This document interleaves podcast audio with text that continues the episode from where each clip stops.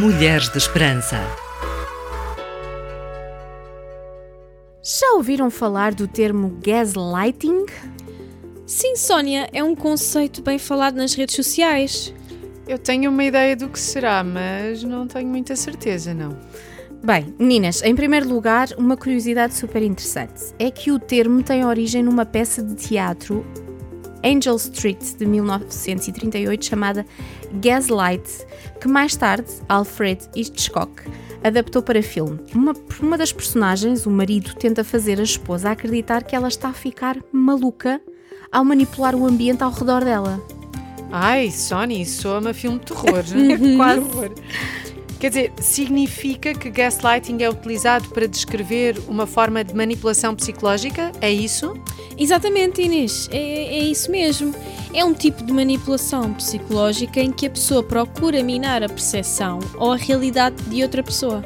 Isso é feito através de uma série de táticas que fazem com que a vítima duvide da sua própria memória, percepção ou sanidade mental. Vê só. Pois, eu visto por este prisma, sim, Inês. É assustador pensar como há pessoas que fazem isto umas às outras e de, de forma inconsciente. Yeah. Bom, com mais jovens a falarem abertamente sobre saúde mental, o gaslighting tornou-se um tópico cada vez mais comum entre este grupo etário nos últimos anos.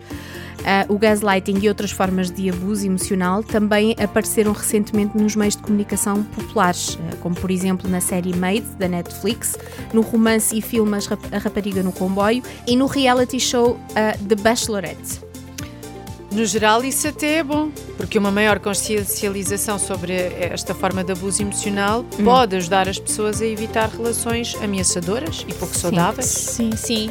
Mas antes de acusarmos alguém deste comportamento, é importante compreendermos o que significa realmente e como procurar os sinais de gaslighting numa relação. Sim. E exato, é disto que vamos falar no programa de hoje. Segue-nos no Facebook e Instagram. RTM Mulheres de Esperança. O gaslighting ocorre normalmente em relações abusivas e está intimamente associado a outros tipos de abuso emocional e físico. Embora o gaslighting seja mais comum em relações românticas, também pode ocorrer em relações familiares ou no local de trabalho. Isso mesmo. Mas bem, quais são os sinais ou comportamentos comuns? Vamos dar-te 10 sinais de gaslighting numa relação. Primeiro, mentir ou negar algo e recusar-se a admitir a mentira mesmo quando tens provas. Que assustador. Sim. 2. Insistir que um acontecimento ou um comportamento que testemunhaste nunca aconteceu ou que não é bem assim. 3. Espalhar rumores e boatos sobre ti ou dizer-te que as outras pessoas estão a mexericar nas tuas costas. 4. Mudar de assunto ou recusar-se a ouvir quando é confrontado com uma mentira ou outro comportamento de gaslighting. 5. Dizer-te que estás a exagerar quando chamas a atenção. 6. Mudar a culpa nas relações, dizer que se tivesse agido de forma diferente ele não te trataria assim, por isso a culpa é sempre tua, ou seja, és sempre o bode expiatório. 7. Tentar suavizar as coisas com palavras amorosas que não correspondem às suas ações. 8. Distorcer uma história para minimizar o comportamento abusivo da pessoa. 9. Minimizar os comportamentos ou palavras ofensivas, como por exemplo, ah, era só uma piada, ou és demasiado sensível. 10. Separar a pessoa de amigos e familiares que possam reconhecer os sintomas de abuso por gaslighting. Qualquer um destes sinais de gaslighting numa relação é motivo de preocupação e indica que a ligação não é saudável e pode estar a causar graves repercussões na saúde mental da pessoa que está a ser alvo deste abuso. 74% das mulheres vítimas de violência doméstica também foram vítimas de gaslighting por parte do seu parceiro ou ex-parceiro. Isto de acordo com a National Domestic Violence Hotline. Uau! Uau! Infelizmente parece mesmo característico dos relacionamentos abusivos. Eu estava aqui agora a pensar como será o gaslighting no espaço laboral e na sociedade, por exemplo, entre amigos ou amigas? Uhum. Sem é? dúvida, uma excelente pergunta, Sónia. Hum. Talvez aí seja mais difícil de decifrar, uhum. digo eu. Hum. Também é importante reconhecer os sintomas de abuso de gaslighting no local de trabalho e, e noutros contextos, como dizias, fora das relações certo. amorosas.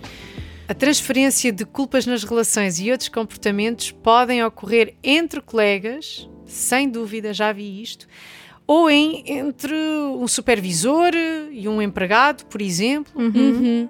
Normalmente, o perpetrador atua de forma a fazer com que a outra pessoa questione a sua visão da situação, minando a sua confiança e crença em si própria.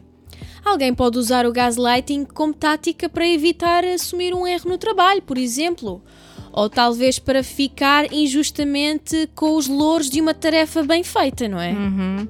Faz sentido, Miriam. Outro tipo de gaslighting no local de trabalho é conhecido como whistleblower gaslighting. Este descreve uma situação em que um trabalhador que denuncia uma má conduta no trabalho com um ambiente tóxico ou assédio sexual e é levado a sentir que está a exagerar ou que está a interpretar mal a situação. Uau! Yeah. yeah grave. Yeah. O gaslighting também pode ser perpetrado contra grupos marginalizados ou destituídos de poder no local de trabalho. Hum. Um gaslighter pode tentar ignorar ou negar as experiências ou identidades dos seus colegas, é? hum. negando-lhe a sua identidade assim. Na verdade, um estudo que envolveu mulheres de cor na área da ciência académica concluiu que todas as participantes tinham tido experiências negativas no local de trabalho, incluindo o gaslighting. Uau! Hum, yeah. Bem, isso que dizes é mesmo muito interessante, Inês. Aliás, de acordo com um estudo publicado no American Sociological Review, as mulheres em geral estão frequentemente sujeitas ao gaslighting, sobretudo quando denunciam a violência baseada no género. Pois.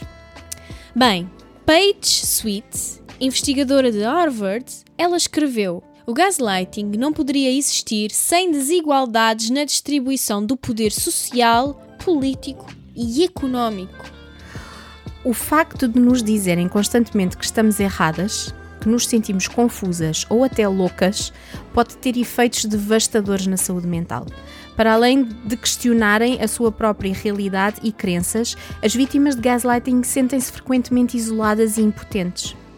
Os sintomas de abuso por gaslighting também incluem baixa autoestima, desorientação, dúvidas sobre si próprio e dificuldades no desempenho escolar, laboral ou até em outras situações sociais. Como resultado, as pessoas sofrem de gaslighting correm um risco elevado de ansiedade, uhum. depressão e pensamentos suicidas. Os jovens adultos que sofriam estas doenças antes do abuso podem ser mais vulneráveis ao gaslighting, o que, por sua vez, agrava os seus problemas de saúde mental. Uhum. Além disso, mesmo depois de deixarem um parceiro ou relações abusivas, as pessoas que foram vítimas debatem-se frequentemente com o transtorno de stress pós-traumático. Têm dificuldade em confiar nos outros e em si próprias por isso podem envolver-se em relações codependentes e ter dificuldade em construir ligações autênticas. Verdade, Miriam.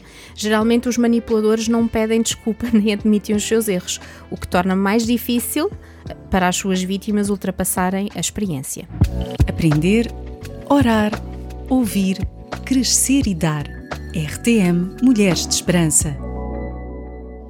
Robin Stern, doutorado em filosofia e autor do livro O Efeito Gaslight, afirmou o seguinte: O gaslighting pode não ser o único fator que leva à doença mental, mas os mesmos fatores que tornam uma pessoa vulnerável ao gaslighting podem resultar em baixa autoestima, incerteza sobre a sua própria realidade, ansiedade e, por fim, depressão.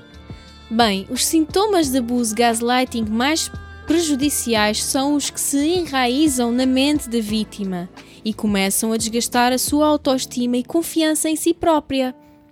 Aqui estão algumas das consequências para a saúde mental da vítima de gaslighting: ter dificuldade em tomar decisões simples, arranjar desculpas para o comportamento do seu parceiro a familiares ou amigos, estar constantemente a duvidar de si próprio, culpar-se pela forma como outra pessoa te trata tentar convencer-se de que o comportamento da outra pessoa não é assim tão mau, andar em cima de cascas de ovos com a outra pessoa, acreditar que é demasiado sensível, questionar os seus próprios sentimentos, julgamentos e observações, sentir-se só e encurralado, duvidar da sua própria memória e sanidade mental, ficar em silêncio em vez de falar sobre o que pensa ou acredita, estar no limite e sentir-se ameaçado a toda a hora, começar a acreditar no que o gaslighter diz sobre si próprio, que é louco ou estúpido, pensar que não consegue fazer nada bem e sentir-se desiludido com o que se tornou, passar muito tempo a pedir desculpa pelos seus atos. Para além disso, os manipuladores também sofrem problemas de saúde mental, como é óbvio. Uhum. Podem ter desenvolvido estes comportamentos de controle como resposta a um trauma de infância, por exemplo, ou como resultado a uma perturbação da personalidade narcisista, ou até de outra condição psicológica. Mas o que fazer para contrariar os sintomas de abuso de gaslighting? Depois de descobrires que alguém te está a enganar, o passo seguinte é sair da relação. Se possível, claro. Sim. E evitar outras potenciais situações de engano. Fala com outras pessoas sobre o que está a acontecer. Não deixes que o gaslighter te separe dos amigos, familiares ou colegas que gostam de ti e respeitam o teu ponto de vista. Partilha o que está a acontecer com o maior número de pessoas possível para que possam validar a tua experiência. Concentra-te nas ações, não nas palavras. Um gaslighter pode, por vezes, dizer-te o que queres ouvir para te manteres na relação, mas as suas palavras não têm qualquer significado se os seus comportamentos não mudarem também. Terceira dica: lembra-te que tu não és a razão do abuso de um gaslighter. Não há nada que pudesses ou devesses ter feito de diferente para evitar ser vítima desta forma de abuso. O comportamento abusivo não é culpa tua. Trata-se de uma tentativa de controle e manipulação por parte do abusador. Não tentes argumentar com o gaslighter. O gaslighting não é um comportamento racional e os abusadores não respondem à lógica nem admitem a sua verdadeira motivação. Pratica a confiança em ti própria novamente.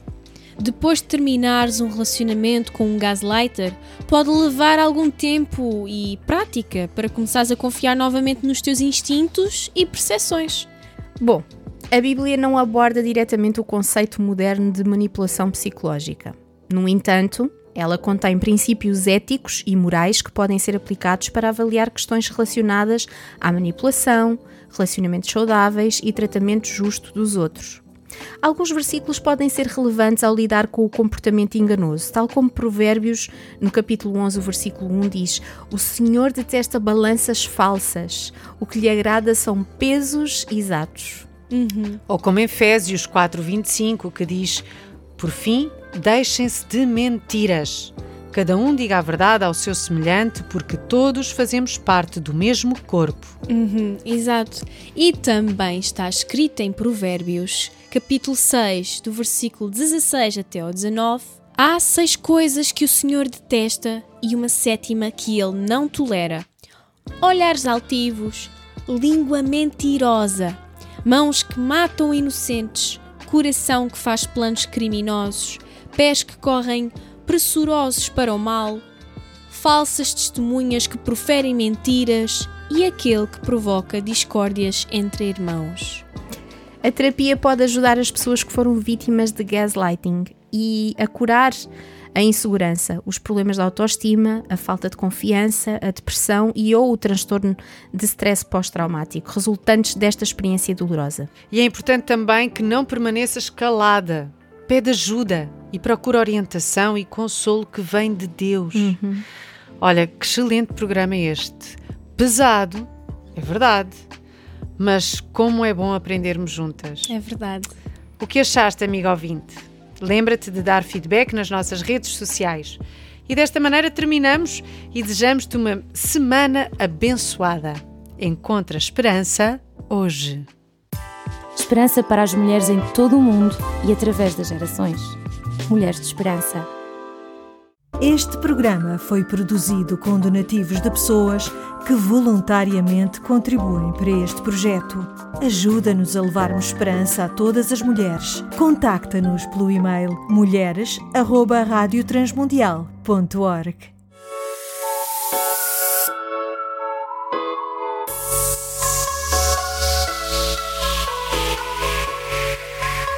Mulheres de Esperança. Uma produção RTM Portugal.